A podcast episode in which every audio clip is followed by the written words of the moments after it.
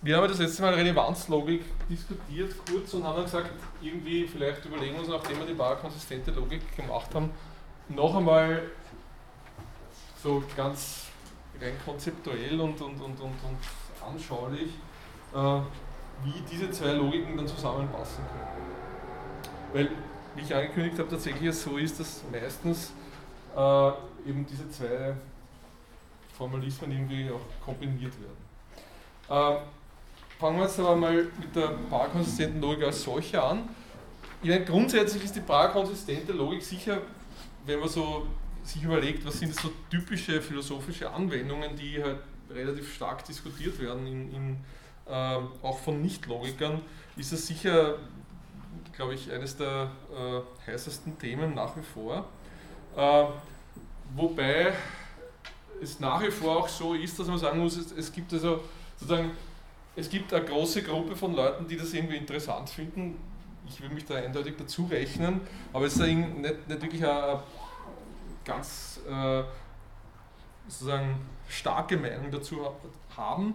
Es gibt aber dann auch nicht allzu kleine Gruppen von Leuten, die entweder diese barkonsistente Logik gewissermaßen über alles äh, gleich zu verherrlichen und als Lösung von allen Problemen betrachten. Also ein bisschen gehört sicher dieser Graham Priest dazu, der ja da einer der Hauptvertreter ist, also der Autor dieses Lehrbuchs, auf das ich mich ein paar Mal berufen habe. Und dann gibt es die Leute, die das andere Extrem vertreten und die sagen, das ist alles vollkommener Unsinn und, und wenn man sozusagen von Logik reden will, dann muss es eben gerade nicht barkonsistente Logik sein. Also das heißt, barkonsistente Logik ist sicher eines der Themen, das nach wie vor polarisiert und es gibt auch endlose Debatten auf einer mehr oder weniger rein philosophischen Ebene, nämlich hinsichtlich der Frage, macht es Sinn, so etwas wie das, den Satz vom ausgeschlossenen Dritten oder vom Widerspruch und solche Sachen äh, in einer Logik zu verletzen, aufzuheben oder in irgendeiner Weise sozusagen zu, zu, zu relativieren?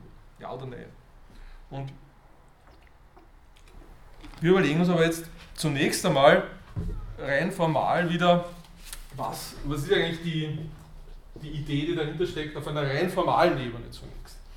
Und da ist es äh, grundsätzlich so, man kann das so versuchen zu beschreiben, das ist eigentlich so die, Standardzugangsweise, dass man sagt, es gibt da sowas wie ein Axiom E, das nennen wir das Explosionsaxiom, oder man sagt, wenn eine Logik diesem, diesem Axiom genügt, dann ist sie explosiv. Das besagt, dass wenn ich eine Kontradiktion habe, also einen Widerspruch, dann kann man aus diesem Widerspruch alles folgen. Also das ist sozusagen eines der Grundprinzipien auf jeden Fall, die seit Aristoteles und seit der griechischen Antike ähm, als gewissermaßen als eines der Fundamente der Logik betrachtet wird. Äh, warum ist das so? Ich meine, es, es ist ganz einfach so, dass wenn man sich anschaut, wie solche logischen Schlussverfahren normalerweise funktionieren, wenn man sich gewissermaßen empirisch anschaut, wie solche Kalküle aufgebaut sind, wie der Kalkül des natürlichen Schließens oder der Hilbertkalkül, dann sieht man, dass dieses Prinzip da immer in einer ganz substanziellen Weise drinnen steckt. Ja, also es ist einfach die Annahme, dass ich nur dann eine Folgerung, die ich aus einer Menge von Axiomen ziehen kann, als eine substanzielle Folgerung betrachten kann und als etwas betrachten kann, dass das, das irgendetwas aussagt über diese Axiomenmenge, wenn in dieser Axiomenmenge eben kein Widerspruch drin ist. Ja. Sobald ich sozusagen äh, irgendeine Menge von Aussagen habe, wo möglicherweise auch ganz versteckt drinnen ein Widerspruch ist, äh, ist es eben dieses Grundprinzip der Logik, dass äh, ich dann alles ableiten kann und äh, die meisten Logiker, beziehungsweise die ganzen klassischen Logiken, sagen natürlich, das soll auch so sein. Und ähm, die parakonsistente Logik kann man jetzt ganz einfach so definieren. Man kann sagen, eine parakonsistente Logik ist eine Logik, wo dieses Axiom nicht gilt. Ja? Dieses Axiom gilt in dieser Logik nicht und das bedeutet im Grunde genommen nur, dass es mögliche Fälle gibt, wo ich entweder ein ganzes Axiomensystem habe, wo irgendwo ein Widerspruch drinnen steckt und ich trotzdem nicht alles aus diesem Axiomensystem folgern kann oder eben, dass ich wirklich explizit widersprüchliche Aussagen haben kann wie P und nicht P oder dergleichen und es trotzdem eben nicht möglich ist, jede beliebige Formel daraus abzuleiten. Ja, das heißt, anders ausgedrückt, es gibt die Situation, ich habe hier P und nicht P und bin aber nicht in der Lage, irgendeine Formel Q daraus abzuleiten.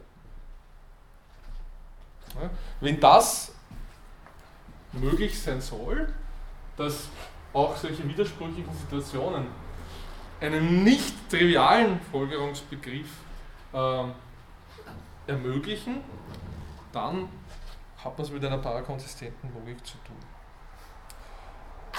Die Frage ist natürlich, warum und, und, und, und wozu und, und was, was, was könnte eine mögliche Begründung dafür sein, eine solche parakonsistente Logik zu verwenden. Hat irgendwer Idee dazu? Wahrscheinlich hat jeder von Ihnen in irgendeiner Form schon mal darüber nachgedacht. Das ist die Frage, wie ist es eigentlich mit diesem Satz vom Widerspruch und wenn man jetzt irgendeine Aussage hat, die sich selbst widerspricht und so weiter und so fort. Irgendwie eine Idee dazu. Was, was, was könnte ein Motiv für oder gegen eine Logik sein, die dieses Axiom nicht äh, annimmt? Beziehungsweise anders gefragt, hat irgendjemand von Ihnen eine Idee, sozusagen ganz subjektiv betrachtet, äh, ob das sozusagen Sinn macht oder nicht, dieses Axiom? Ähm, ja, was ist mit Aussagen, die noch nicht entscheidbar sind? Also die, was weiß ich, sowas wie. Hm, ja, mir fällt jetzt kein Beispiel ein. Naja, ich weiß genau, was Sie meinen und wir werden auch darauf noch zu sprechen kommen. Sie meinen es, meine, da gibt es, also ich denke immer bei solchen Sachen, äh, es gibt natürlich diese unentscheidbaren Aussagen in der Mathematik, ne, also diese, diese Sachen, die man in, auf so einer Metaebene konstruieren kann dann. Aber vor allem gibt es in der Mathematik viele Aussagen, die man nur in der Gestalt von Vermutungen formulieren kann oder wo man sagt, naja, ich habe jetzt hier diese Aussage also die Vermutung, diese Sachen wie die Goldbachsche Vermutung und so, so, so Dinge äh, und, und, irgendwelche anderen Aussagen. Es kann ja unter Umständen sogar sein, ich sage, ich habe jetzt hier diese mathematische Behauptung und ich habe nicht einmal eine Idee darüber, ob die jetzt falsch oder wahr sein könnte. Und ich weiß nur, eigentlich muss es so sein, dass sie entweder wahr oder falsch ist. Weil das ist eine Disjunktion, oder? Also hm? Das wäre wär dann, kein Widerspruch Genau, eben, das wollte ich gerade sagen. Und das ist aber eigentlich, das sind alles Fälle, wo man eigentlich jetzt nicht an eine paar konsistente Logik denkt, sondern an etwas anderes, nämlich an eine, an eine Logik, wo ich äh, den Wahrheitswert offen lassen kann. Ja? Und das werden wir dann in der dreiwertigen Logik diskutieren, weil da sagt man dann einfach, der dritte Wahrheitswert ist der Wahrheitswert, der unentschieden, für unentschieden steht oder für weder wahr noch falsch und solche Sachen. Ja? Also das heißt, das wäre kein Beispiel oder kein Argument für oder gegen Paarkonsistenz, weil bei der Paarkonsistenz gewissermaßen das Gegenteil passiert. Ich habe nicht die Situation, wo ich sage, das ist weder wahr noch falsch, sondern ich habe die Situation, wo ich sage, es ist wahr und falsch gleichzeitig. Also ich habe genau diesen Fall. Ich sage, äh, es gibt P und nicht P zugleich. Was könnte da ein Beispiel sein für solche für, äh, überlegen wir uns so, was könnte ein konkretes Beispiel dafür sein, dass ich so eine Aussage habe, die eine sinnvolle Aussage ist und nicht einfach nur eine Aussage, die mir das Axiomensystem ruiniert oder die, die, die den äh, Schlussbegriff äh, ad absurdum führt. Also, ich meine, ich denke ehrlich gesagt immer an zwei Dinge, oder fangen wir mit dem dritten Ding an. Also das, woran solche Leute wie Graham Priest und sozusagen die, ich meine, sozusagen die Priester der balancesistenten Logik denken, äh, das ist, ähm, die glauben einfach daran, und ich weiß nicht, ob jemand von Ihnen das Buch reingeschaut hat, äh, ich glaube, er führt das ja auch in dem, in dem Logik-Lehrbuch aus, dass er sagt, es gibt einfach Aussagen, die haben sozusagen in einem platonischen Himmel, wenn man so will, ähm, beide Wahrheitswerte. Die sind faktisch wahr und falsch gleichzeitig. Und ich meine, er bringt dann, die bringt dann natürlich immer verschiedene Arten von Beispielen. Äh, unter anderem sind es auch eben dann Sachen wie mathematische Aussagen. Man sagt, in der Mathematik gibt es eben Aussagen, die sind irgendwie widersprüchlich und, und, und, und, und, und Äh, es, es, kann, so eine Aussage kann unter Umständen wahr sein.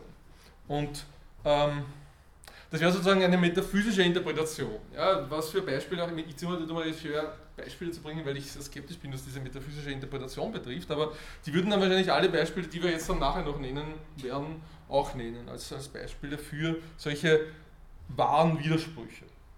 Und dann gibt es sozusagen eine Reihe von Möglichkeiten, pragmatische Interpretationen zu liefern.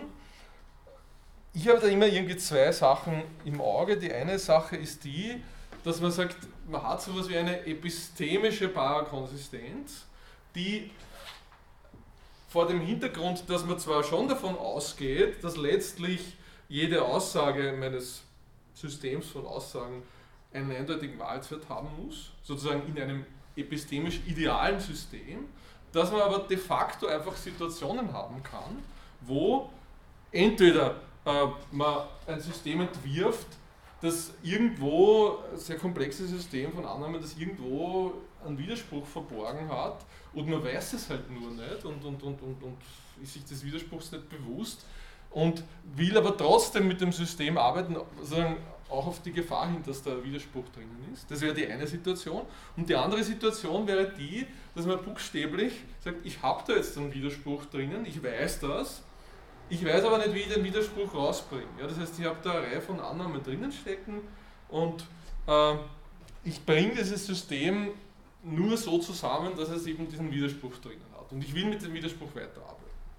Ja, das wäre sozusagen die eine Situation, wo man sagt, ich habe Paarkonsistenz, die keine absolute Paarkonsistenz ist, wenn man so will, sondern die Paarkonsistenz ist einfach nur aufgrund eines Mangels dieses, dieses Systems, das ich da aufstelle. Das ist ja sicher äh, eine mögliche Anwendung, also sozusagen das erste diese metaphysische Auffassung, wo sagt, es gibt einfach Aussagen, die wahr und falsch gleichzeitig sind. Das zweite wäre epistemisch. Dann in gewissem Sinn auch eine Instanz von ein paar konsistenten Vorstellungen wären dann so Sachen, gewisserweise, ich weiß nicht, könnte man sagen, das ist auch so eine Spielart dieser epistemischen Sache, obwohl es in eine doch ganz andere Richtung geht. Das wären also Dinge wie äh, beispielsweise in der Quantenphysik. Das ist auch so ein Beispiel, das extrem oft gebracht wird. Äh, es gibt ja da auch diese sogenannte Quantenlogik, die schon vor vielen Jahrzehnten erfunden wurde. Und in dieser Quantenlogik geht es letztlich darum, dass man sagt, ich habe solche Situationen aufgrund dieser ganzen unschärfe Gesetze und was weiß ich, was da äh, alles vorkommt in, in, in, der, Quantenphysik, wo ich gewissermaßen epistemisch, ob das jetzt sozusagen metaphysisch wahr ist oder nicht, ist eine andere Frage, aber ich, ich kann zumindest, ich komme zu solchen Situationen, wo ich irgendwelche widersprüchlichen Aussagen habe, die dann äh, in einem gewissen Sinne als wahr betrachtet werden könnten oder sollten oder müssten. Und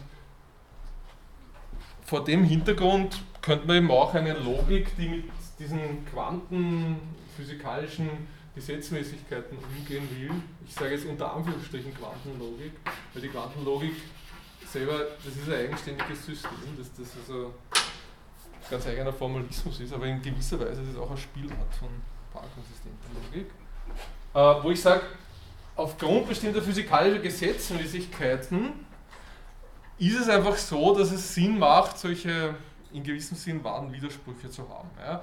Und das muss jetzt nicht unbedingt, das hat was zu tun mit epistemisch und es könnte auch natürlich eine metaphysische Interpretation sein. Was es jetzt dann im Detail ist, ist äh, zunächst einmal offen natürlich. Der, der, der Physiker kann ja sagen, ich verwende jetzt diese Logik will mich aber nicht darauf festlegen, dass das jetzt buchstäblich ein wahrer Widerspruch ist oder was auch immer, sondern ich sage einfach, ich habe diese Konstellation da in der Quantenphysik und möchte diese Logik verwenden. Ja, das heißt, ob man das Ganze dann jetzt rein epistemisch auffasst, also gewissermaßen metaphysisch un, äh, sozusagen deflationär, oder ob man metaphysische Konsequenzen sieht, ist dann offen. Deswegen würde ich das eher dann auch da noch reinrechnen in diese epistemische Sache. Und eine dritte Variante wäre dann die, dass man sagt, ähm, Also, wie sollte man das am besten nennen? Ähm,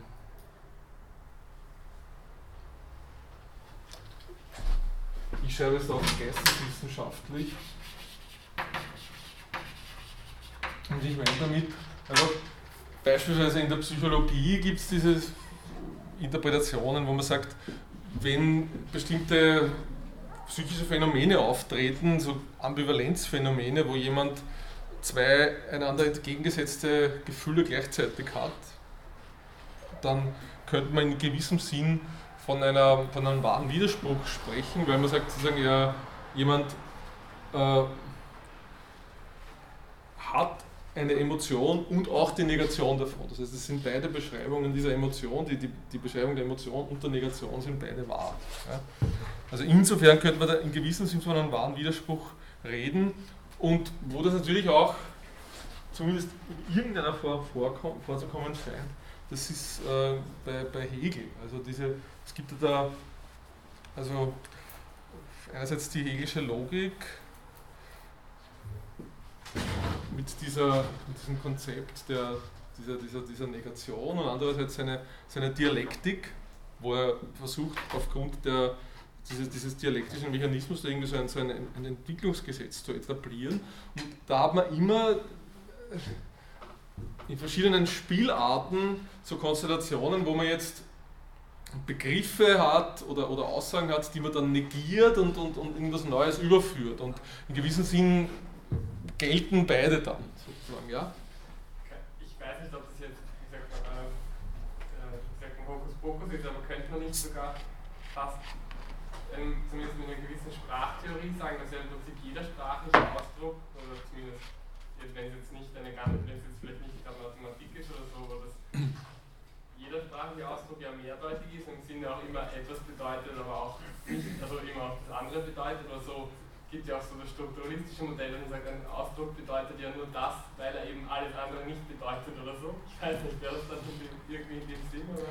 Auf jeden Fall. Also ich würde sagen, strukturalistisch ist ein gutes Stichwort. Ich würde auch den Hegel immer so lesen, ja, dass man sagt, diese ganzen Konzeptionen bei, bei Hegel spielen sich ja auf einer anderen Ebene ab. Das ist ja weitgehend eigentlich keine, keine Aussagenlogik, so wie wir das kennen, sondern das ist eine Begriffslogik und es ist eine Logik, die über begriffliche Strukturen redet und sich überlegt, wie kann ich jetzt sozusagen den Inhalt oder die, die Intention eines, eines, eines Begriffes auffassen. Also man geht der Ebene Aussagenlogik davon aus, dass eine Aussage eben genau eines bedeutet. Ja.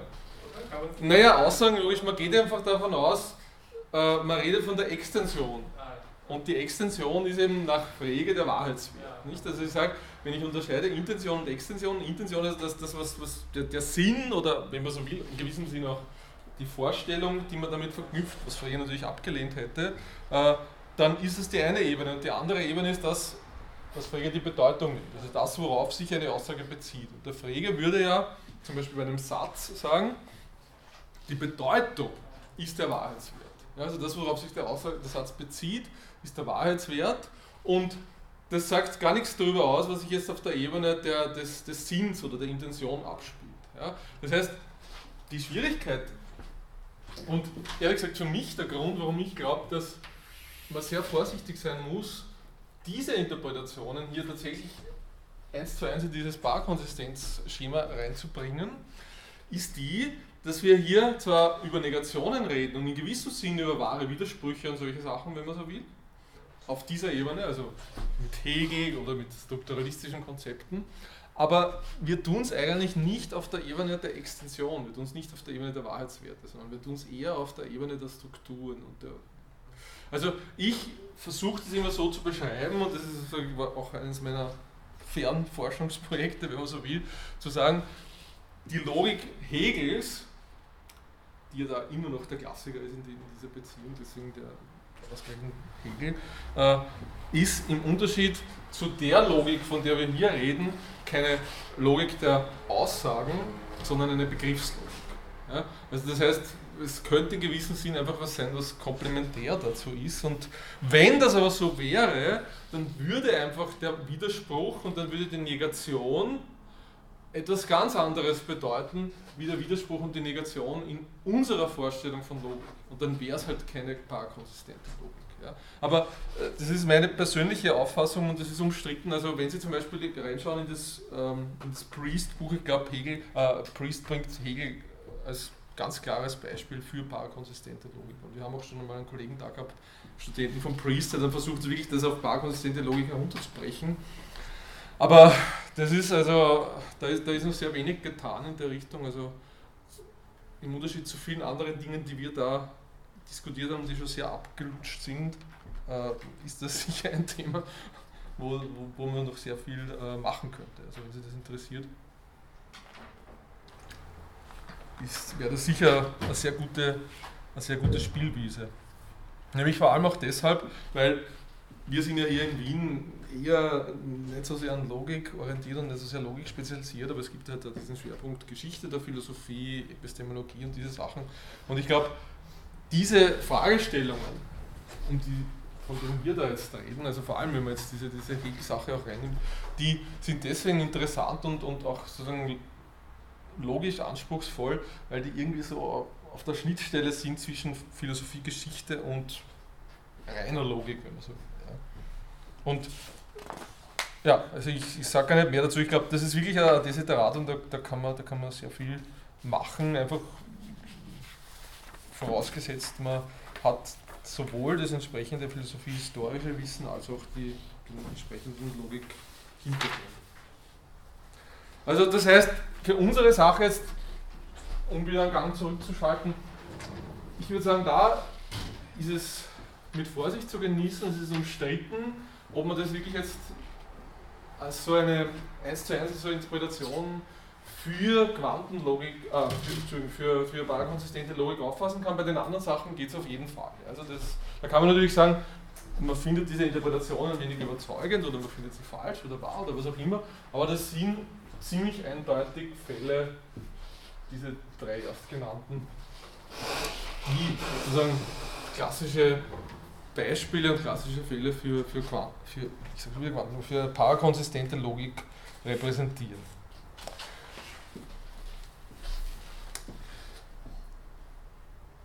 Gut, überlegen wir uns jetzt einfach einmal kurz den Formalismus an sich. Ah, genau, was wichtig ist, was ich dazu sagen muss noch, was wir machen ist, wir überlegen uns zwei Formalisierungen von parakonsistenter Logik. Es gibt dann noch andere Konzepte auch, die können Sie zum Beispiel in diesem of Philosophical Logic nachschlagen, aber ich würde sagen, die zwei klassischen ähm, Formalisierungen aus heutiger Sicht sind die, die wir besprechen, und zwar die modallogische Formalisierung, die wir jetzt diskutieren werden, und die Formalisierung im Rahmen der mehrwertigen Logik. Und der Hintergrund ist einfach der, dass man sagt, ich muss irgendeine Möglichkeit haben, wenn man jetzt nur von solchen typischen Formalisierungen ausgeht, äh, dass Formeln dieser Form wahr sein können, ohne dass das eintritt. Das heißt, anders ausgedrückt, ich brauche irgendeinen Formalismus auf der Ebene der Spezifikation meiner Logik, der es mir ermöglicht, solche nicht trivialen, wahren Widersprüche zu haben.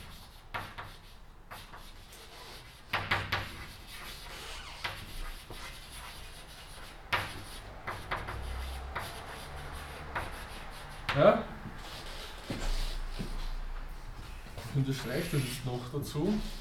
Warum sage ich nicht triviale wahre Widersprüche? Weil das wäre sozusagen der, das klassische Missverständnis und der, der klassische äh, Fehlinterpretation von Paarkonsistenz wäre die zu sagen, und das ist tatsächlich was, was man immer wieder hört bei Leuten, die das halt wirklich nur so vom Hörensagen kennen, dann sagt der paarkonsistente Logik, was bedeutet das? Das bedeutet, bei jeder Aussage ist sowohl die Aussage als auch ihre Negation wahr. Ja? Und das ist natürlich in den meisten Fällen völliger Unsinn. Ich meine, man kann natürlich sich Interpretationen denken und sozusagen ein Spezialfall der paarkonsistenten Logik, wo das der Fall ist, aber ein Spezialfall, der jetzt als Logik betrachtet eigentlich überhaupt keinen Sinn ergeben würde. Also bei, bei, wenn ich jetzt eine Logik so interpretiere, dass ich bei absolut jeder Aussage sowohl die Wahrheit als auch die Falschheit habe, dann wäre ja sozusagen gewissermaßen indirekt wiederum dieses Axiom gewährleistet, weil es, es wäre sozusagen äh, trotzdem explosiv, trotz meiner parkonsistenten äh, Logikinterpretation. Wissen Sie, was ich meine? Also das würde einfach bedeuten, es ist sowieso alles wahr und falsch gleichzeitig. Das heißt, ich kann auch immer alles ableiten und das wird gewissermaßen den ganzen Logikbegriff irgendwie völlig trivialisieren und wird, also mir fällt keine Interpretation an, wo das irgendwie Sinn ergeben könnte. Und das meine ich eben hier damit. Das sind nicht triviale wahre Widersprüche. Es gibt einzelne Aussagen, wo sowohl die Aussage als auch ihre Negation wahr ist und bei den meisten anderen ist es natürlich nicht der Fall. Und die Frage ist jetzt, wie kann man das gewährleisten? Wie kann man die Logik so spezifizieren, dass das möglich ist? Und da gibt es dann eben, wie gesagt, mehrere Möglichkeiten. Die zwei klassischen sind die modallogische und die mehrwertige Logiksituation. Bei der mehrwertigen Logik, vielleicht ist das sogar die, die einem als erstes einfällt, wenn man sich das irgendwie überlegt, ist es dann ganz einfach so, wie wir sehen werden, wenn man sagt, ich habe halt einen dritten Wahrheitswert, habe den Wahrheitswert wahr, den Wahrheitswert falsch. Das sind dann sozusagen die Durchschnittsformeln, die sind dann entweder wahr oder falsch. Und ich habe die dritte Möglichkeit, dass eine Aussage den Wahrheitswert wahr und falsch gleichzeitig hat. Ja? Und damit haben wir das abgedeckt. Nicht? Damit haben wir die Situation, ich sage jetzt sozusagen, für die meisten Formeln ist es so, die sind entweder wahr oder falsch, wie immer.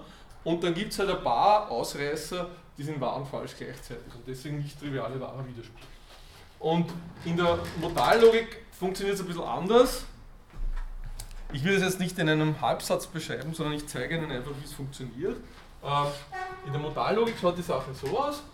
Da sagt man, man führt einfach sozusagen im Rahmen dieses modallogischen Formalismus, ähm, interpretiert man die Relation, die, die möglichen Welten definiert als Funktion. Also das heißt, diese Vergleichbarkeitsrelation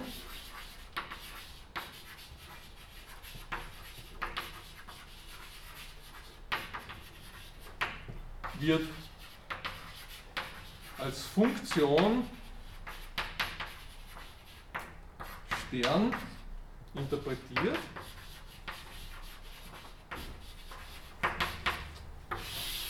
Was heißt das? Das heißt, ähm, ich habe für jede mögliche Welt genau eine mögliche Welt, die mit ihr vergleichbar ist und nicht mehrere. Ja, wie wir wissen, wenn Sie sich erinnern, ähm, Funktion ist nichts anderes als ein Spezialfall der Relation. Und diese Funktion Stern liefert mir dann praktisch, wenn ich irgendeine mögliche Welt A habe, liefert sie mir automatisch die dazu passende Welt A Stern. Diesen Stern nennt man auch Routley Star im Übrigen. Und zwar dieser Erfinder dieser ganzen Sache, dieser Richard Routley gewesen. Und was macht man jetzt mit diesem Stern? Wir können da gleich noch mehr dazu sagen. Ich zeige Ihnen einfach mal, wie es funktioniert im Grundsatz. Ich definiere jetzt einen Modaloperator und dieser Modaloperator steht in dem Fall nicht für Notwendigkeit oder Möglichkeit, sondern er steht einfach für die Negation. Ja? Das heißt, ich führe hier diesen Operator Schlange ein und Schlange ja, ist ein Modaloperator der für Negation steht. Und dann definiere ich folgendes. Ich definiere einfach nicht Phi ist erfüllt in einer möglichen Welt A, genau dann, wenn nicht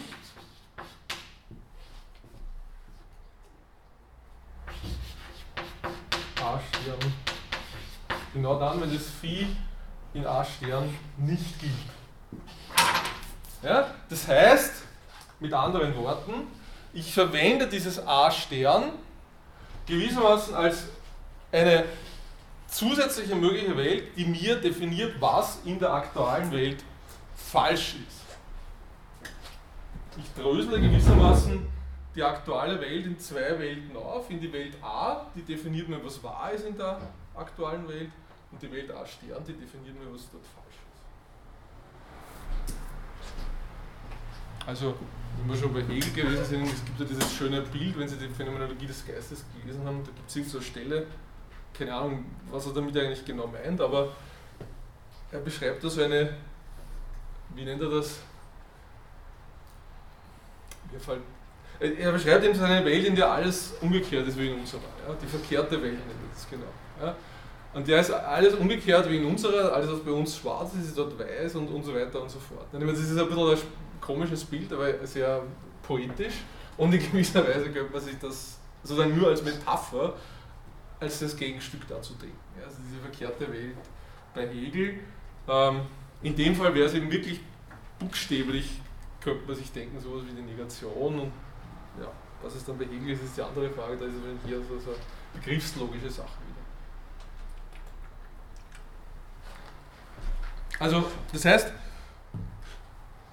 wir verwenden einen Trick, der es uns ermöglicht, die Negation in einer Weise zu definieren, dass die Wahrheit oder Falschheit eines, einer negierten Formel unabhängig ist von der Wahrheit und Falschheit der Formel als solcher. Ja?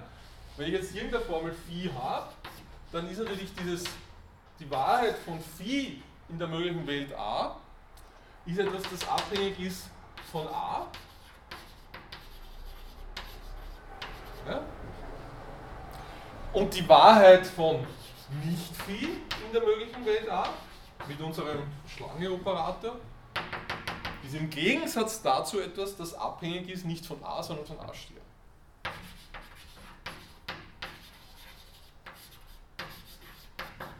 Und damit ist völlig klar natürlich, dass es da genau diese Situationen gibt, diese Situationen von nicht trivialen, wahren Widersprüchen. Weil ich kann jetzt eine Formel haben, die ist in der Welt A wahr und in der Welt A Stern falsch. Das ist genau dieser Fall. Also denken Sie einfach an die ganz simple aussagenlogische Interpretation.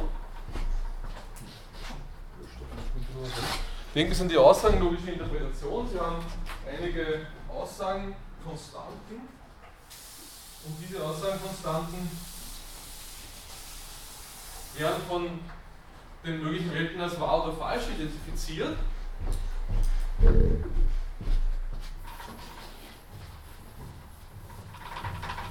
Dann kann ich mir jede mögliche Welt einfach gewissermaßen als Schaubild denken oder als einen Mengenkreis und in dem Mengenkreis sind dann alle die Aussagen drinnen, die in dieser möglichen Welt wahr sind. Ja? Und da könnt ihr jetzt eben diese Situation haben, wo das P zum Beispiel in der Welt A drinnen ist und natürlich paar andere auch noch unter Umständen. Nicht aber in der Welt A steht. Ja? Also ich schaue es daher, P ist nicht drinnen. Und wenn ich diese Situation hätte, dann würde das natürlich was bedeuten, dass welche Formel dann wahr wäre. Ja?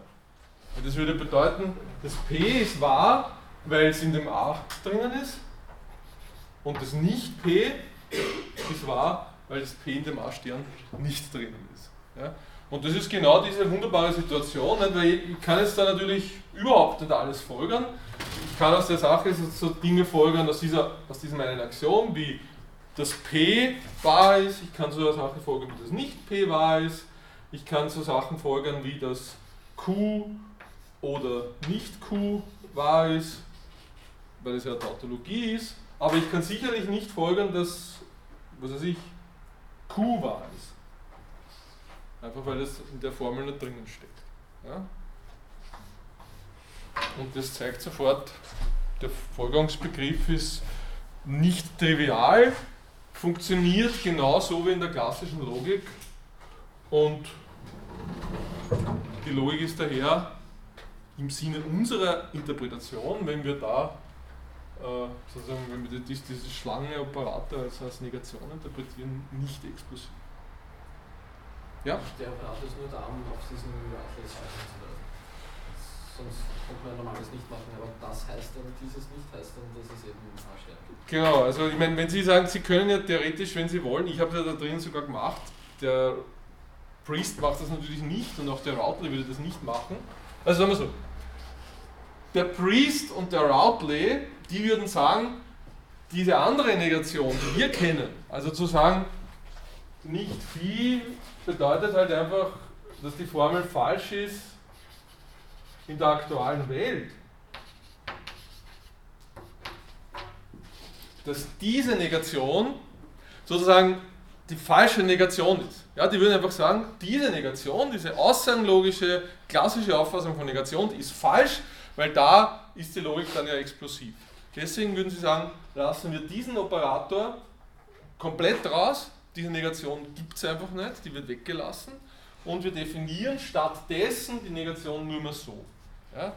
Auf der anderen Seite ist es natürlich so, äh, dass mich auch niemand daran hindern kann, zu sagen, wenn ich sage, naja gut, so falsch ist es dann auch wieder nicht und ich will es trotzdem irgendwie mitnehmen, dann definiere ich beide. Ja? Und genau das habe ich gemacht. Und ich habe gesagt, ich definiere halt diese Negation ganz normal aussagenlogisch, also nicht Phi bedeutet falsch in der aktuellen Welt und definiere auch den anderen und habe dann beide drinnen. Also ich kann dann so Sachen sagen wie, äh, was weiß ich, Phi, nicht Phi und nicht Phi und so weiter. Und das ist dann irgendwie eine nicht triviale Aussage. Nicht? Weil was bedeutet das nicht Phi und nicht Phi? Also eines muss ich irgendwie unter Anführungsstriche setzen.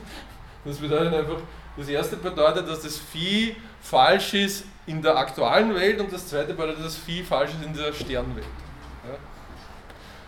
Was es dann wirklich bedeutet, ist natürlich die andere Frage. Das hängt davon ab, wie ich es interpretiere. Ja?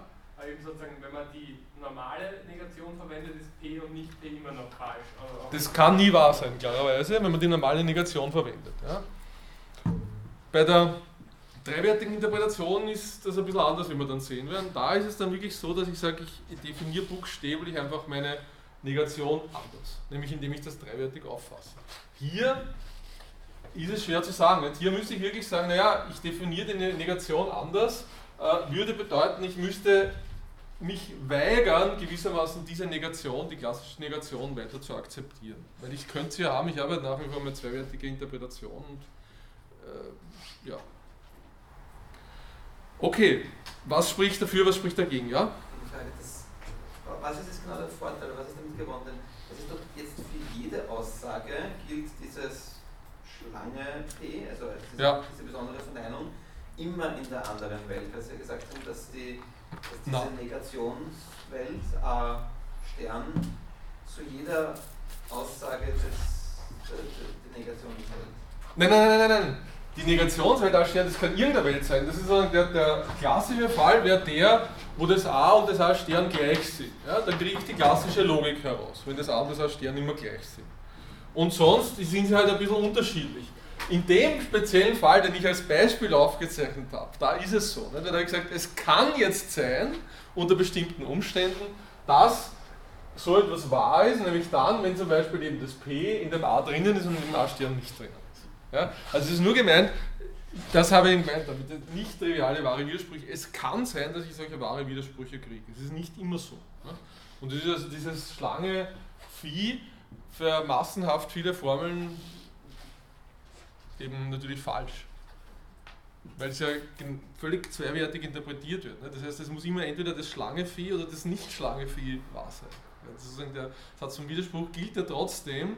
Er wird nur gewissermaßen umschifft auf dieser Ebene von dem A und dem A-Stern. Was würden Sie meinen? Ist es funktioniert das? Ist gut, schlecht? Oder was spricht dafür, was dagegen? Ja? Ähm, das heißt dann, dass ähm, das, was nach dem Schlange kommt, nicht in der aktuellen Welt zu suchen ist. Noch einmal? Also das heißt, dass diese Negation mit der Wellenlinie nicht in der aktuellen Welt zu suchen ist. Genau. Die Negation mit der Wellenlinie ist definiert nicht anhand der aktuellen Welt, sondern anhand der Welt A-Stern. Das ist das, was man auch aufgeschrieben Also auch dort nicht sein kann. Wo haben wir das aufgeschrieben? Da haben wir es aufgeschrieben. Nein, naja, man muss sich das so vorstellen. Dieses Schlange ist eben wirklich ein Modaloperator und definiert die Wahrheit einer Formel, nämlich einer Formel der Form Schlange Phi, nicht anhand der aktuellen Welt, sondern anhand der möglichen Welt. Wir würden normalerweise sagen, anhand der Menge der möglichen Welten, in dem Fall sagen wir der möglichen Welt, weil wir eine Funktion haben, es gibt nur eine. Ja, aber das ist im Prinzip wurscht. Und das Einzige, was komisch ist, ist, dass ich eben sage, dass dieses Schlange-Vieh wahr ist, wenn es in der möglichen Welt falsch ist. Ja, weil ich ja, ich will sie als, als Negation interpretieren, aber ich meine, das ist im Prinzip es ist ja wie gesprungen. Nicht? Ich könnte ja, kann jeden Modaloperator grundsätzlich so definieren, dass ich das umdrehe. Nicht?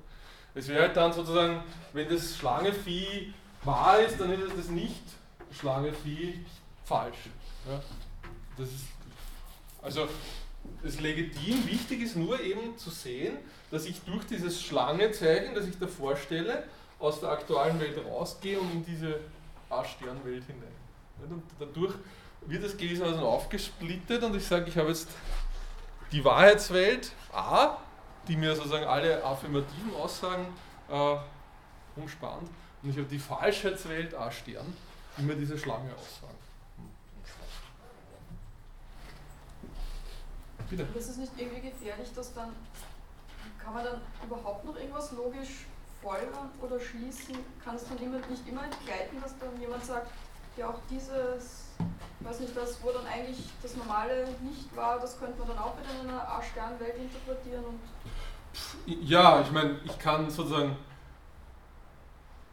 ich kann ganz unterschiedliche Welten für das A und das A Stern nehmen. Ja?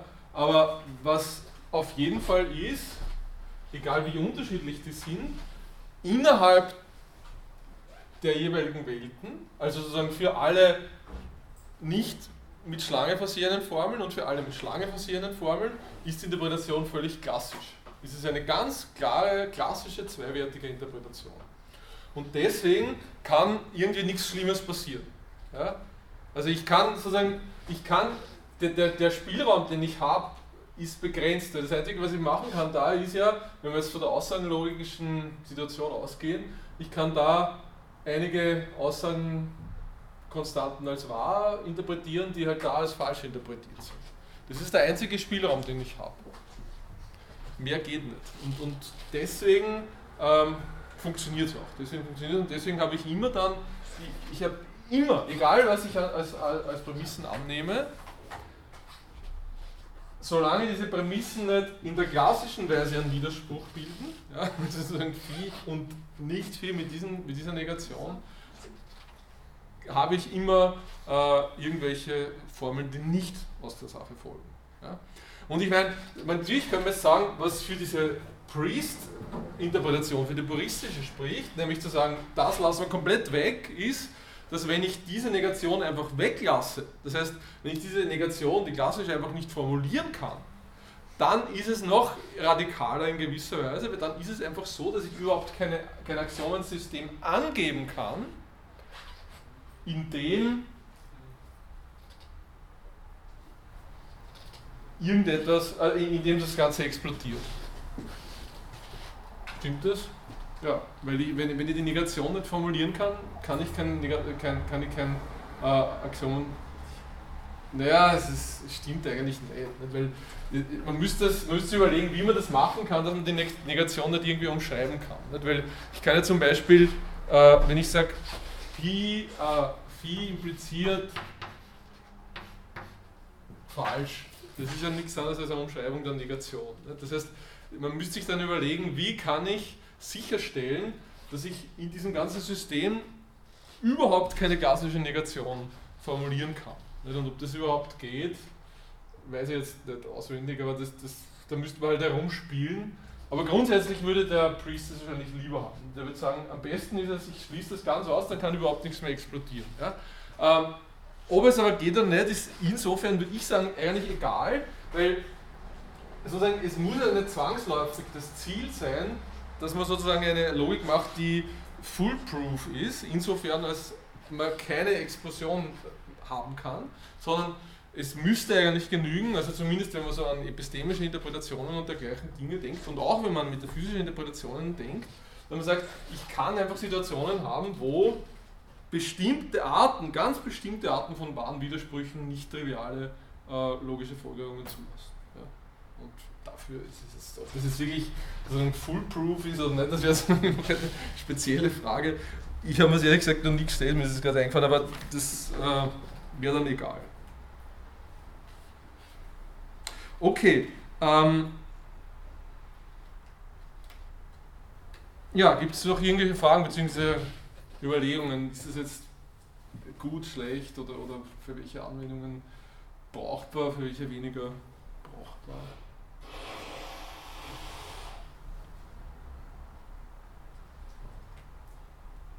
die Gefahr hin, dass ich selbst noch nichts verstehe, ähm, wäre jetzt ein nicht, also ein Value nicht A ja. ident mit also ist es genau schwarz-weiß, ist es die verkehrte Welt oder nicht? Ein, genau, ein Wählen nicht A würde einfach bedeuten war in A-Stern. Okay. Ja, das haben Sie gemeint. Ne? Ja. Genau, ja, sicher. Wählen nicht A würde bedeuten war in dieser Welt. Ne? Das, das ist wirklich also, also war in A-Stern. Ja. Ähm, also man, man, macht nichts anderes, als dass man statt einer wählt, die mir alle Wahrheitswerte definiert, zwei nimmt und dann den, das, was man in der zweiten Welt hat, sagt man, das ist dann sozusagen die Negationswelt. Und ähm, ja, also ich meine, ich würde auch sagen, das funktioniert grundsätzlich.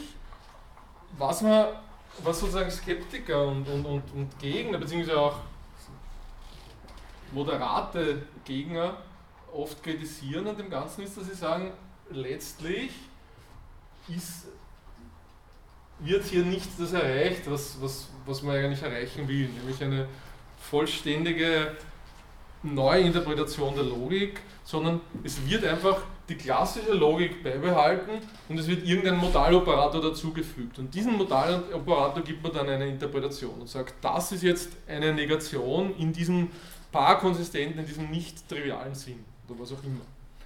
Ähm, ich meine, ich persönlich würde sagen, dass es nicht zwangsläufig eine vernichtende Kritik ist, sondern es ist eigentlich eher sowas wie ein Charakteristikum dieser Logik.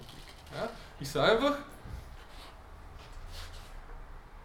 ich definiere hier die paarkonsistente Negation als Modaloperator und was ich dann machen muss, ist schlicht und einfach mir zu überlegen, wo das Sinn ergibt. Ja? Und meiner Ansicht nach, also wenn man jetzt zum Beispiel an so epistemische Interpretationen denkt, also vor allem natürlich an diese Situation, die ich am Anfang angesprochen habe, von diesen schlampigen Axionensystemen und so, dann macht es durchaus Sinn. Nicht? Weil dann könnte man sich einfach überlegen, okay, ich habe in Wirklichkeit müsste es eigentlich immer so sein, dass das A und das A Stern identisch sind, aber es gibt so Situationen, da, sind, da, da habe ich ein schlampiges Axiomensystem, äh, das enthält irgendwie widersprüchliche Aussagen und weil ich den Widerspruch nicht rausbringe, einfach aus dem Grund, weil diese Aussage unter Umständen andere Dinge auch aussagt und impliziert, die für mein Axiomensystem von substanzieller Bedeutung sind. Äh, deswegen interpretiere ich diesen, das an den Stellen, wo der Widerspruch drinnen ist, einfach so, dass, dass ich auf, mit so einer A-Sternwelt, die an bestimmten Punkten verschieden sind, äh, das zu einem nicht, zu einem nicht, zu einem nicht trivialen Widerspruch mache. Ja, also das heißt, diese A- und A-Sternwelt könnte man sich denken als im Wesentlichen identisch, ja, also das heißt sozusagen so viel wie möglich oder fast alle äh, atomaren Formeln sind sowohl in dem A als auch in dem A-Stern drinnen und liefern sozusagen dann die identische Interpretation. Aber es gibt einzelne Ausreißer, nämlich genau die, wo ich dann diese Widersprüche habe. Und dort fange ich gewissermaßen diese Widersprüche ab und erreiche, dass das System als ansonsten, also gewissermaßen zu 99%, komplett wie die klassische Logik funktioniert.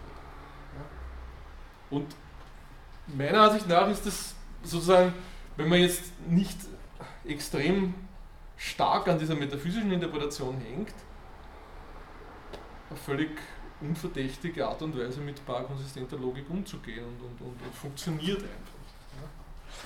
Und wir werden dann auch sehen, dass letztlich in gewissem Sinn diese Sache auch relativ stark konvergiert mit dieser dreiwertigen Interpretation. Also das dreiwertige Interpretation leistet was ganz ähnliches, nur halt in einem etwas anderen Formalismus. Okay, gibt es noch Fragen dazu?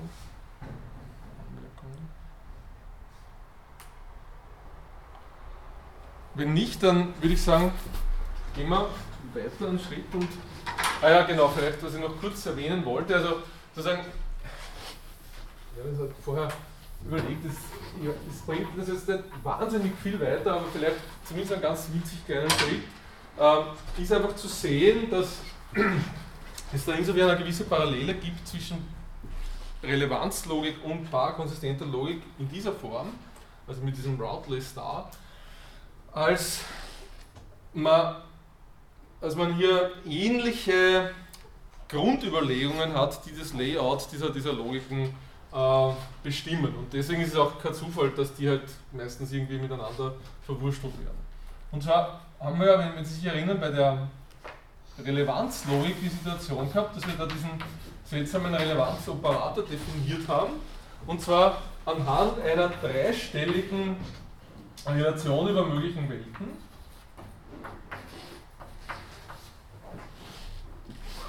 Die die Eigenschaft gehabt hat, also das, die erste, die Welt, die an der ersten Stelle ist, das ist immer sozusagen die aktuelle Welt. Und dann haben wir mit der, w, mit der Welt W' haben wir sozusagen die Prämisse eingefangen unserer Implikationsaussage und mit der Welt W2' die Konklusion.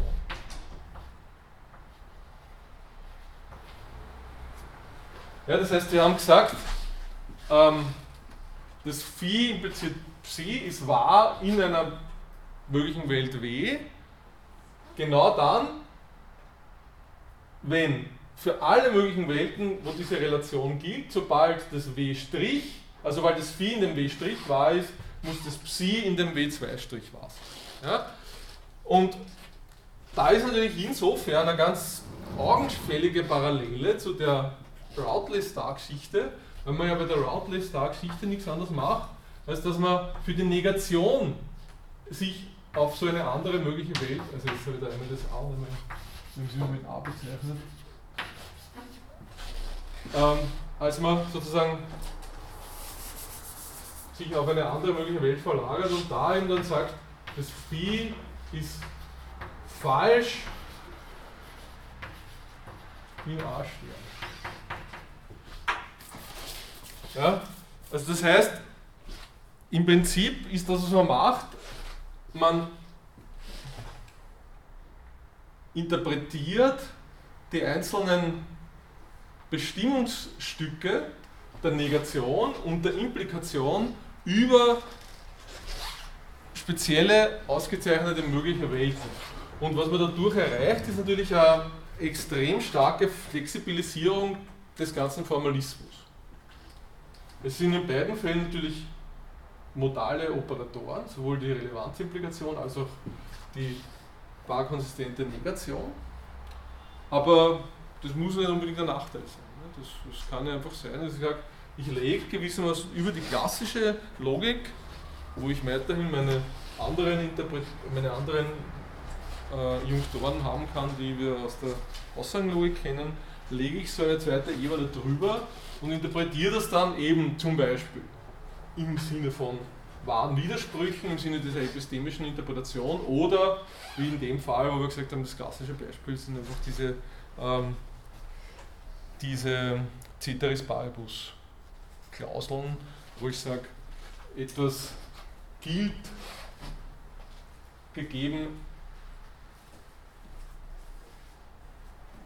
also wenn, wenn, wenn etwas Phi, wenn, wenn eine Aussage Phi eine, eine Prämisse gegeben ist, dann ist die Konklusion daraus zu folgern, wenn nicht irgendwelche außergewöhnlichen Umstände eintreten. Also mir irgendwer in dem Café, wo ich Zucker hineingebe, dann Diesel dazu gibt oder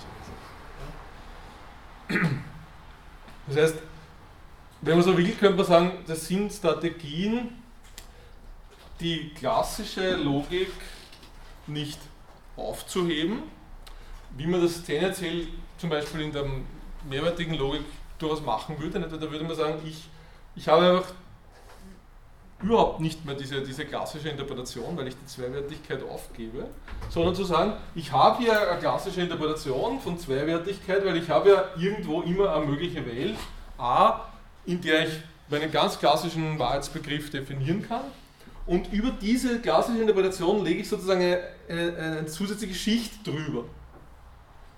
Und in dieser Schicht gibt es dann die Möglichkeit von Parakonsistenz, die Möglichkeit von Ceteris Paribus-Klauseln, und allen möglichen anderen Dingen. Ja. Das ist irgendwie so eine, gewissermaßen eine, eine, eine sehr, sehr auf einer Metaebene angesiedelte Strategie, sich noch einmal kurz zu überlegen, was ist eigentlich das Spezielle an diesen, an diesen Operatoren? Nicht, weil der, der Unterschied natürlich der ist zwischen diesem Ding und diesem Ding und den anderen modalen Operatoren, die wir kennengelernt haben, dass äh, die anderen modalen Operatoren ja immer irgendwelche Symbole waren, die irgendwas ganz Neues eingeführt haben. Ja, dass die zum Beispiel gesagt haben, etwas gilt in der Zukunft oder ich glaube, dass etwas gilt oder ich weiß, dass etwas gilt, etc. etc. etc. Das heißt, diese Operatoren haben, haben in keinem Fall, oder sagen vielleicht mit Ausnahme vielleicht dieses, äh, dieser konditionalen Logik, wo das schon in die Richtung gegangen ist, haben, haben die in keinem Fall den Anspruch erhoben, irgendwie die klassische Logik zu ersetzen. Sondern da haben wir wirklich dieses Paradigma gesagt, wo wir gesagt wir haben klassische Logik und wir ergänzen die klassische Logik um zusätzliche Operatoren. Und in dem Fall könnte man sagen, ist es auch so, aber es ist trotzdem ein bisschen kompliziert. Weil man natürlich man ergänzt zwar die klassische Logik nur um zusätzliche Interpretatoren, zusätzliche Operatoren, aber dieses nur ist eben mit Vorsicht zu genießen oder unter Anführungsstrichen zu setzen, weil man ja gewissermaßen eine zusätzliche Interpretation für bestimmte Junktoren der klassischen Logik liefert. Und damit muss man irgendwie umgehen und muss irgendeine vernünftige Interpretation dafür anbieten können oder eine Begründung dafür, warum man das machen will. Okay, dazu noch Fragen? Also das nur als kurzer Nachtrag zu dieser Relevanzlogik nochmal. Dann lösche ich das ab und dann kommen wir zu unserem vorletzten Kapitel. Und zwar zur quantifizierten Modallogik. Wir haben ja, wenn Sie sich erinnern, wie wir begonnen haben mit der Modallogik, gesagt, zunächst einmal überlegen wir uns alles, was wir über die Modallogik sagen, nur in einem rein aussagenlogischen Umfeld. Der Grund, warum wir das gemacht haben, war nicht der, dass sozusagen die quantifizierte Logik in der Modallogik weniger wichtig wäre oder weniger interessant, sondern der Grund war einfach rein pragmatischer. Wir haben gesagt, wenn ich mir überlegen will, was ist das Spezifische an irgendeiner modalen Logik, an S4, S5, an Relevanzlogik, an konditionale Logik, was auch immer, dann ist es eigentlich immer so, dass man sich diese Spezifika überlegen kann anhand einer äh, Aussagenlogik. Einfach weil man sagt, ich habe da irgendwelche Operatoren und wichtig ist für diese Operatoren einfach nur irgendeinen Formalismus zu haben, der, den ich als möglichen Weltenformalismus interpretieren kann. Und wenn man dann in die quantifizierte Modallogik geht, dann kann man im Grunde genommen eigentlich jeden einzelnen dieser Formalismen, also jede einzelne dieser Modallogiken äh, eins zu eins übernehmen. Ja? Man hat dann bestimmte Probleme, die man diskutieren muss, die für alle quantifizierten Modallogiken im Wesentlichen dieselben sind und die einzelnen Logiken, logischen Systeme kann man dann übernehmen. Mit anderen Worten, man kann diese zwei Dinge trennen. Also die Diskussion der einzelnen modallogischen Systeme und die Diskussion dessen, wie funktioniert eigentlich quantifizierte Moral.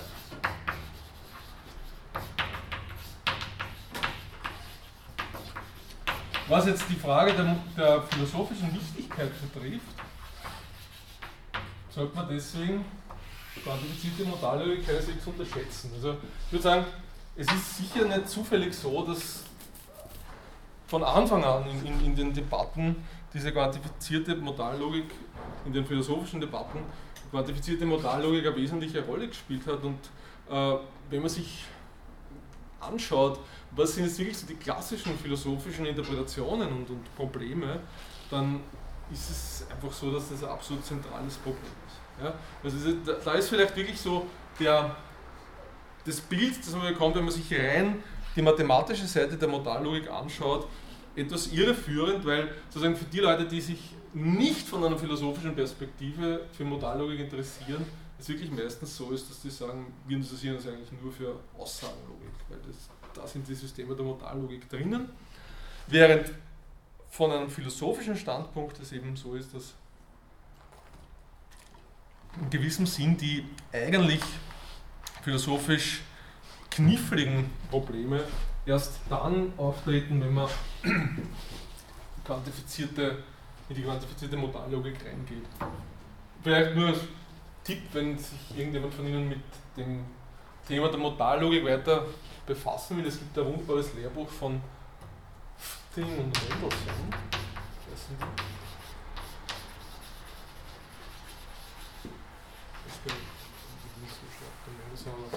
Das heißt irgendwie First Order Model Logic, wenn man nicht alles täuscht. Oder Quantified Model Logic, aber irgendeines von den beiden. Das ist das klassische Lehrbuch der quantifizierten Modallogik und ist auch äh, eine der besten Einführungen in Modallogik überhaupt. Also wenn Sie das Thema weiter, wenn Sie sich weiter mit dem Thema befassen wollen, ist das sicher ein guter Einstieg. Vor allem deshalb, weil da der Schwerpunkt auf das sind zwar Mathematiker, vor allem der Fitting ist glaube ich Mathematiker, aber es liegt trotzdem der Schwerpunkt wirklich darauf, die philosophischen Konzepte zu erklären und es wird im Vergleich zu anderen Lehrbüchern da wird die formale Seite relativ in einer abgespeckten Form präsentiert. Ähm so, ich muss das überblättern.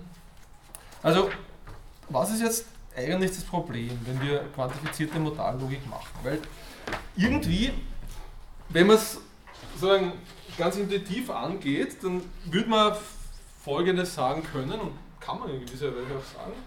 Wir haben ja immer diese Interpretation geliefert, ähm, wo wir gesagt haben, wenn wir jetzt irgendeine Logik haben, dann definieren wir diese Logik vor dem Hintergrund einer konsistent gegebenen semantischen Interpretation. Ja, und dann haben wir gesagt, im Fall der Aussagenlogik ist die semantische Interpretation also eine Menge, wo halt die atomaren Aussagen drinnen sind, die wahr sind in einer solchen semantischen Interpretation. Und im Fall der Prädikatenlogik erster oder höherer Stufe habe ich halt dann so eine Domäne und dann habe ich die einzelnen Relationen, die da über dieser Domäne sind. Details können wir uns jetzt sparen, Sie wissen, was ich meine.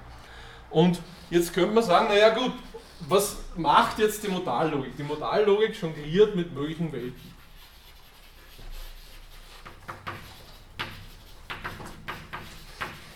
Das haben wir gesehen, wie es funktioniert, wenn wir diese aussagenlogischen möglichen Welten nehmen. Und dasselbe könnt ihr auch mit möglichen Welten nehmen, die eben im Sinne einer First Order oder Higher Order Logic definiert sind. Ja?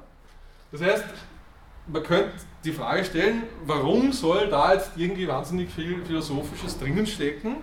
Äh, ich kann ja einfach sagen, ich nehme jetzt einfach eine Menge von Interpretationen der Prädikatenlogik erster Stufe, lege eine Relation drüber und sage, das ist meine, Vergle meine Relation Vergleichbarkeit möglicher Welten und habe dann genauso wie in der Aussagenlogik meinen Modaloperator definiert. In gewisser Weise, wie gesagt, ist es auch so. Ja? Das Problem ist nur, dass man sich überlegen muss, was passiert bei der Quantifikation. Ja? Wenn ich jetzt irgendeine Aussage habe, für alle x phi, oder nehmen wir ein konkretes Beispiel, für alle x gilt, äh, wenn das x, ich glaube, man muss das Beispiel vielleicht nehmen, das ich da drinnen verwendet habe. Das ist zwar auch nicht so toll, aber man kann es immerhin verwenden. Ich sage, für alle x naja, es ist vielleicht wirklich nicht so toll. Ich sage, für alle x gilt, wenn das x ähm, Meister, Fuß, österreichischer Fußballmeister ist, das ist ungefähr das Beispiel, das da drinnen ist, dann ist das x, also wenn das x derzeitiger österreichischer Fußballmeister ist, dann hat es die x-te Eigenschaft, wer ist eigentlich der derzeitige österreichische Fußballmeister? der Austria Salzburg, aber das stimmt wahrscheinlich nicht mehr, weil das schon ein paar Jahre her ist. Ja, Red Bull Salzburg, ja. Ah, schon, Red Bull Salzburg. Das heißt, dann ist Red Bull Salzburg, hat das als x-te Eigenschaft, die Fußballmannschaft Red Bull Salzburg zu sein. Ja? Ähm, Und die Frage ist jetzt, was passiert jetzt, wenn ich da irgendwo Notwendigkeitsoperatoren reinsetze? Also was passiert jetzt, wenn ich zum Beispiel einen Notwendigkeitsoperator da vorsetze? Notwendigerweise für alle x. Naja, ich muss es doch, ich nehme wirklich ein anderes Beispiel, weil das ist irgendwie ein bisschen sperrig. Entschuldigung ich muss das wegnehmen. Ich habe das andere Beispiel mit dem Mensch, genau, das ist glaube ich besser. Ich sage jetzt, für alle x gilt, wenn das x, also ich habe es wieder m, aber es soll in dem Fall menschlich heißen, wenn das x ein Mensch ist, dann folgt daraus, ähm, dass das x vor 2000, Moment, nur dass man irgendwie, genau, das ist vor 2014 geboren.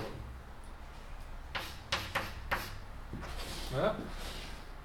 So interpretiert, dass ich einfach sage, ich gehe jetzt von unserer möglichen Welt aus und dann nehme ich mir alle x heraus, die die Eigenschaft haben, menschlich zu sein und stelle fest, dass wenn sie diese Eigenschaft haben, dann sind sie vor 2014 geboren, weil es gibt noch niemanden, der nach 2014 geboren ist. Ja? Und dann überlege ich mir, ob ich vor diese Aussage einen Notwendigkeitsoperator setzen kann ohne dass diese Aussage dann plötzlich falsch wird.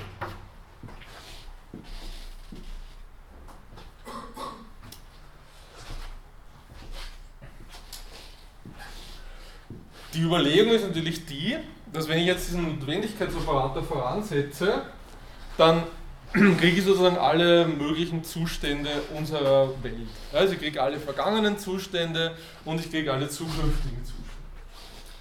Und die Frage ist jetzt, ist diese Aussage dann wahr oder ist sie falsch? Machen wir mal eine Abstimmung vielleicht. Wer ist der Meinung, dass diese Aussage, gegeben die Interpretation, die ich Ihnen gerade geliefert habe, wahr ist? Also bitte aufzeigen. Wer ist der Meinung, dass sie falsch ist? Ah ja, interessant. Das sind also alle der Meinung, die Aussage, ist niemand der Meinung, dass sie wahr ist? Schade.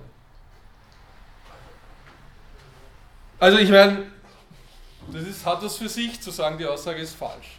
Warum hat es was für sich zu sagen, die Aussage ist falsch? Oder hat irgendeine Idee, warum sie falsch ist? Machen wir so. Warum ist die Aussage falsch? Ja?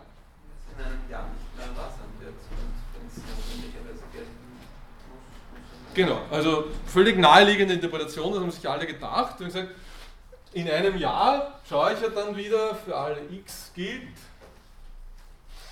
Entschuldigung, ich wollte das gerade selber beschimpfen. Die Aussage ist natürlich sowieso dann in gewisser Weise immer falsch. Ich wollte den Notwendigkeitsoperator hier setzen. Hier setzen. Ja?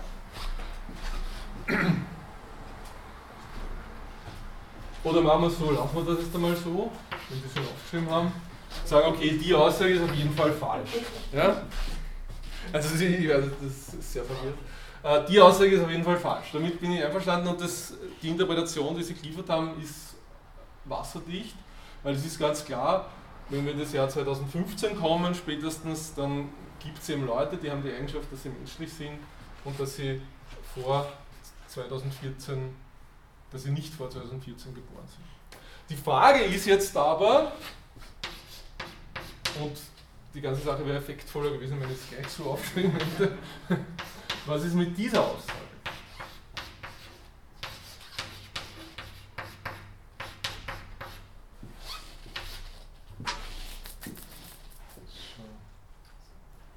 Also wo ich den Notwendigkeitsoperator ich sage, für alle x gilt, notwendigerweise, wann immer das x menschlich ist, dann ist es vor 2014 geboren. Machen wir wieder Abstimmung, wer ist dafür, diese Aussage ist wahr Wer ist dafür, dass sie falsch ist? Wunderbar, also da ist es ungefähr, na, das haben wir nicht ganz 50-50. Ich meine, das haben sie sich alle gesagt, wenn ich das so aufnehme, muss sie wahr sein. Stimmt aber nicht. Das Problem bei dieser Aussage ist nämlich, also ziehen wir es so auf. Zunächst einmal ist die Frage, gilt dieses Argument, das wir vorher gehabt haben, auch hier? Ja? Also hier haben wir gesagt, das Argument ist, sobald ich ins Jahr 2015 komme, gibt es dann irgendjemanden, der ist vor, der, der, der, der ist also nicht vor 2014 geboren.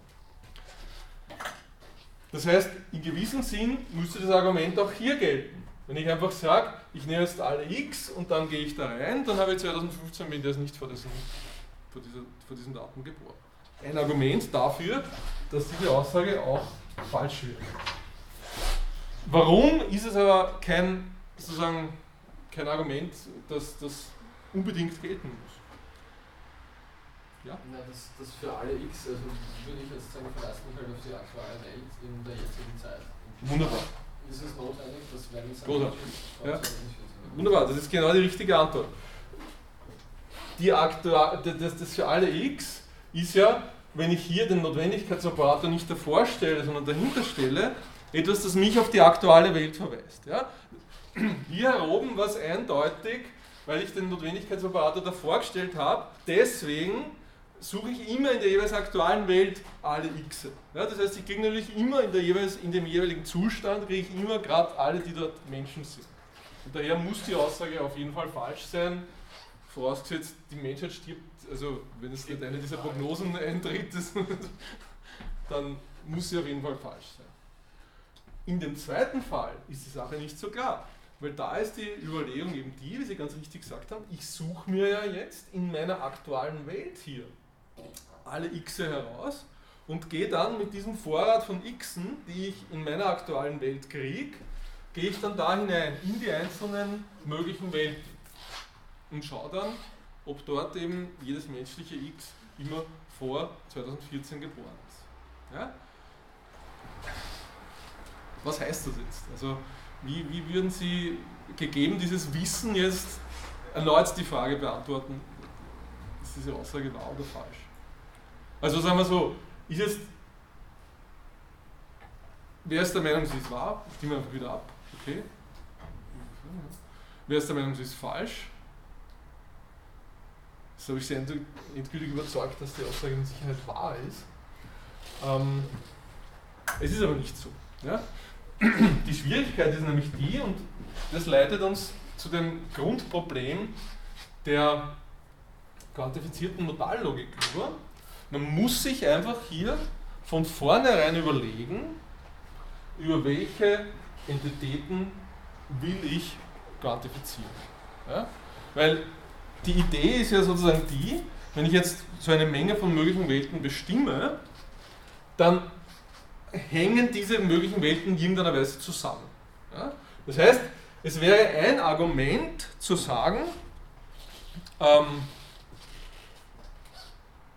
gegeben dieses, diesen Zusammenhang dieser möglichen Welten, ist es eigentlich extrem naheliegend, eine Situation zu haben, wo ich immer mit diesem Quantor für alle x nicht nur die Domäne erreiche der jeweils aktuellen Welt, wo dann natürlich das, was jetzt alle in der Abstimmung gesagt haben, stimmen würde, sondern wo ich einfach um die Möglichkeit zu haben, über den Hutrand der jeweils aktuellen Welt hinaus zu blicken gewissermaßen, ähm, alle Entitäten erreiche mit dem Allquantor oder dem Existenzquantor, die in irgendeiner dieser möglichen Welten vorkommen.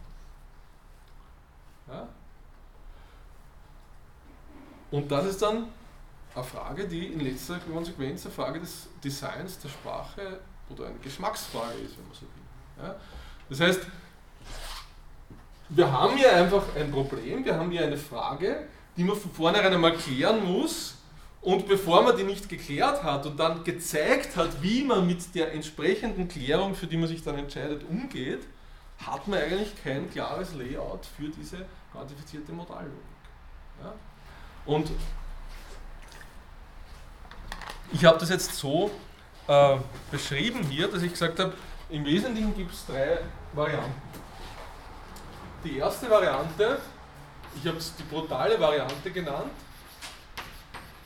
wäre die, dass ich einfach sage, ich übernehme den Formalismus 1 zu 1, den wir für die Logik erster Stufe oder Logik höherer Stufe definiert haben.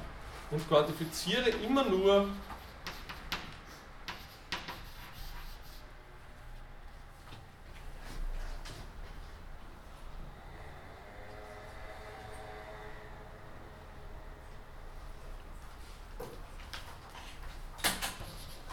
über die Domäne der aktuellen Welt, der jeweils aktuellen Welt.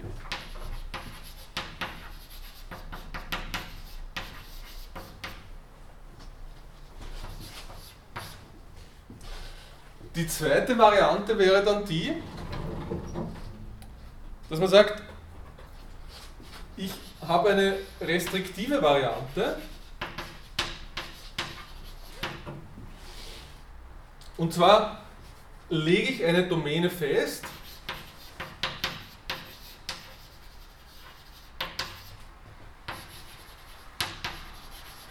für alle möglichen Welten.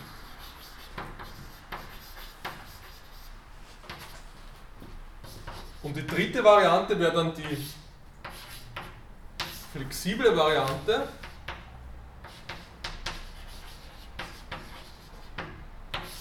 Wo ich sage, ich habe eine Grunddomäne,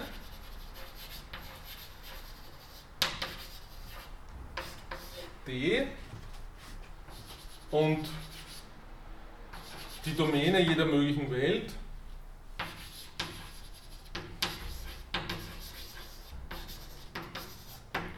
Ist eine Teilmenge von D.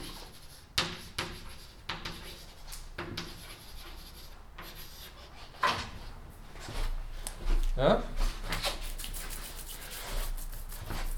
Jetzt ist auf den ersten Blick diese dritte Variante sehr ähnlich der ersten Variante. Warum? Weil ich habe in der dritten Variante habe ich eine Grunddomäne D und diese Grunddomäne ist sozusagen ein gegebener Vorrat von Mengen, wo ich für jede mögliche Welt einfach eine Teilmenge herausnehme, die dann die Domäne dieser möglichen Welt bildet. Insofern ist es extrem ähnlich der brutalen Variante, weil ich bei der brutalen Variante ja sagen könnte, okay, ich führe das einfach über in die flexible Variante, indem ich die Domänen aller einzelnen Strukturen, die da drinnen sind, nehme und die Vereinigungsmenge von denen bilde. Ähm, ja, aber das muss man eben machen. Ja? Und das Problem ist, würde ich sagen, an der totalen Variante, im Unterschied zur flexiblen Variante, dass, sie, dass, dass ihr etwas fehlt. Ja? Es ist, wenn wir jetzt über mögliche Welten quantifizieren, anschaulich so, dass man sagt, ich muss eben, wenn die Quantifikation dazukommt, nicht nur einen konsistenten Begriff von möglichen Welten haben, sondern ich muss insbesondere auch einen konsistenten Begriff von möglichen Objekten haben. Ja?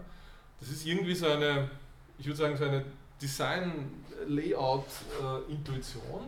Und deswegen würde man sagen, müsste man zumindest, wenn man aus der brutalen Variante was modallogisch Sinnvolles machen will, die in der naheliegenden Weise überführen in diese flexible Variante und sagen, okay, ich habe jetzt diese Grunddomäne, die ergibt sich aus der Menge aller Domänen der einzelnen möglichen Welten und ähm, über diese Grunddomäne kann ich dann quantifizieren oder auch nicht quantifizieren. Ja, das ist dann was, was man natürlich auch diskutieren muss. Bei der restriktiven Variante hingegen ist es natürlich was, was jetzt augenscheinlich stark sich unterscheidet von brutalen und flexiblen Variante, weil da würde ich einfach sagen, ich restringiere das dahingehend, dass ich sage, ich habe immer dieselbe Menge von, von möglichen Objekten. Und ich kann die, möglichen, ich kann die Domäne meiner möglichen Welten äh, einfach nicht variieren. Es ist immer die gleiche Menge.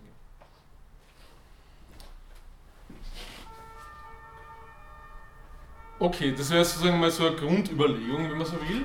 Und die Grundüberlegung führt letztlich natürlich dazu, dass man sagt, okay, die brutale Variante, die lassen wir einfach einmal weg.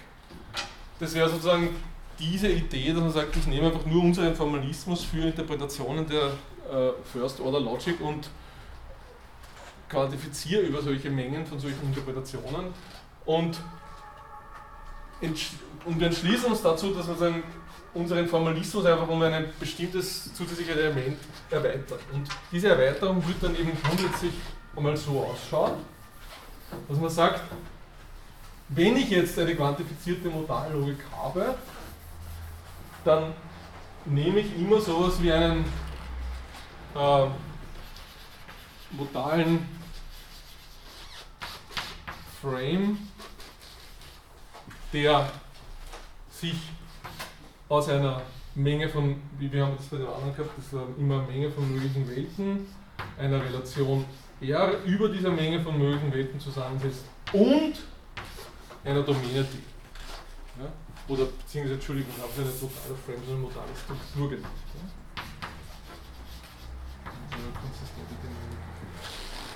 Das heißt, was wir machen als erstes ist, um die da irgendwie so einem Raum stehenden Probleme in den Griff zu bekommen, wir erweitern unseren Begriff von einer modalen Struktur und legen einfach fest, wir haben da äh, in diesem W drinnen äh, Strukturen der Logik erster Stufe.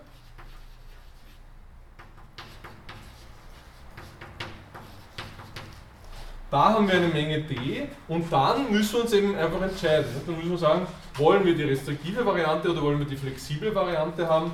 Bei der restriktiven Variante wäre es dann einfach so, dass, das, dass die Domäne der jeweiligen Struktur A immer gleich dann D ist und bei der flexiblen Variante wäre es das so, dass die Domäne der jeweiligen Struktur A immer eine Teilung ist.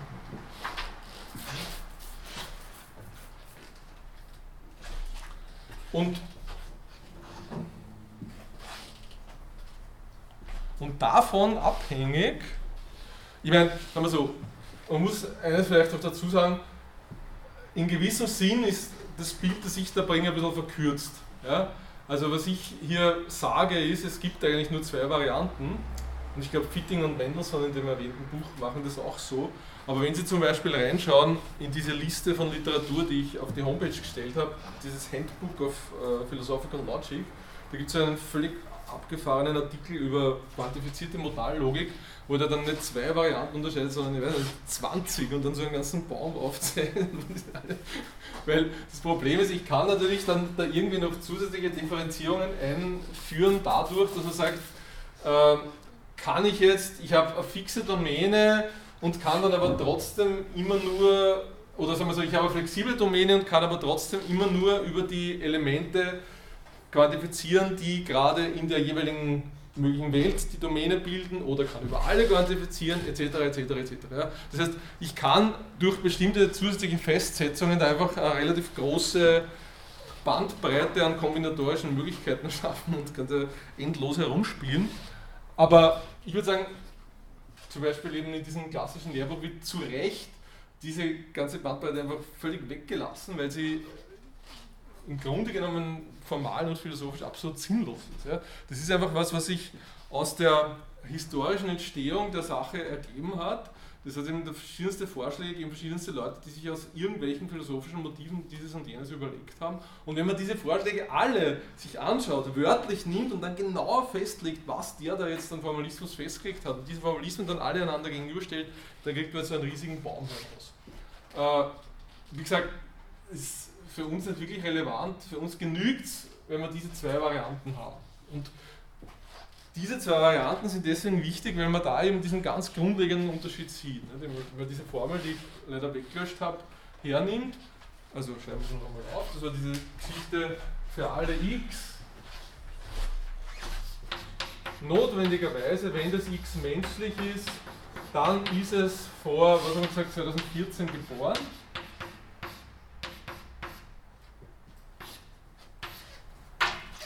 Dann ist es ganz klar. Ne? Das ist so, wenn ich jetzt von dieser Variante ausgehe und sage, ich habe eine fixe Domäne, das bedeutet, ich muss logischerweise das so mir denken, in dem Fall, dass ich mit dem Quantifizieren immer alle Objekte erreiche, die in irgendeiner möglichen Welt vorkommen können. Die sind in gewisser Weise immer da, nur sind manche halt nicht existierende Objekte. Dann ist diese Formel Wahr oder falsch? Falsch, genau. Und wenn ich eine flexible Domäne habe, sodass ich immer in der jeweiligen aktuellen Welt, dass ich das so interpretieren kann, dass ich in der jeweiligen aktuellen Welt wirklich nur über die dort existierenden Dinge quantifiziere, dann wäre diese Formel wahr. Weil dann würde es auch bedeuten, dass auch in der Welt von 2018 eben ich nur die Objekte verfügbar habe, die heute schon existiert haben. Und daher eben äh, keine, keinen Menschen kriegen würde, der nicht vor 2014 geplant ist. Und das ist deswegen, das Beispiel ist deswegen gut, weil es anhand, an, anhand eines ganz einfachen Falles illustriert, warum dieser Unterschied wichtig ist und warum man diesen Unterschied irgendwie, ähm, irgendwie in irgendeiner Form berücksichtigen muss. Okay, gibt es dazu noch Fragen? Ja? Wird das irgendwie immer dann dazu geschrieben, welche Interpretation man. Das, das werden wir das nächste Mal dann diskutieren. Ja, also mein Vorschlag ist der, ich handhabe das immer so, ich weiß gar nicht, wie es Fitting und Mendelssohn handhaben, aber ich handhabe es immer so, dass ich sage, ich nehme einfach ausschließlich nur die flexible Interpretation. Ich glaube, dass die das auch so machen.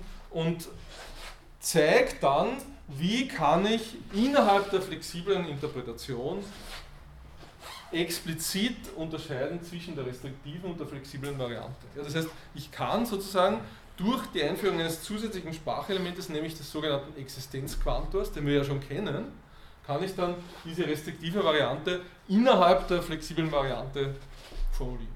Ja? Das ist eine tolle Sache, weil ich habe dann sozusagen wirklich nur ein System der quantifizierten Modallogik und sagt, dieses System ermöglicht mir eben ad hoc festzusetzen, was will ich jetzt. Will ich jetzt über alles quantifizieren oder will ich immer nur über die jeweils existierenden Objekte quantifizieren? Und das ist insofern natürlich sehr gut, weil man dann nur aufgrund dessen, wie diese Formel aussieht, sagen kann, quantifiziere ich jetzt über alle oder quantifiziere ich nur über die jeweils existierenden. Also damit, weil sonst, das Problem wäre dann, ja, man müsste gewissermaßen immer zur Formel noch dazu schreiben, welche modallogische Interpretation im Hintergrund steht.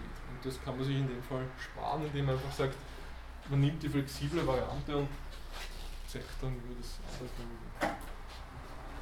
Okay. Dazu. Ich, meine, ich, ich sage jetzt deswegen nicht mehr dazu, weil ich das das nächste Mal dann in Ruhe machen will. Aber grundsätzlich, ja, also wichtig ist einfach, wir haben einmal diese, diese Herausforderung, dass wir diese Sachen unterscheiden müssen und das nächste Mal werden wir uns dann überlegen, wie man das konkret macht und werden dann insbesondere auch sehen, dass man tatsächlich anhand dieser Unterscheidung ähm, der wichtige philosophische Begriffe einfach formulieren kann. Insbesondere natürlich diesen, diese, diesen, diese Unterscheidung zwischen Notwendigkeit de re und Notwendigkeit de dicto. Das ist wirklich so ein ganz klassischer philosophischer Begriff, den wir dann das nächste Mal da zerpflücken. Okay, dann danke für diesmal und ich hoffe, wir sehen uns nächste Woche wieder.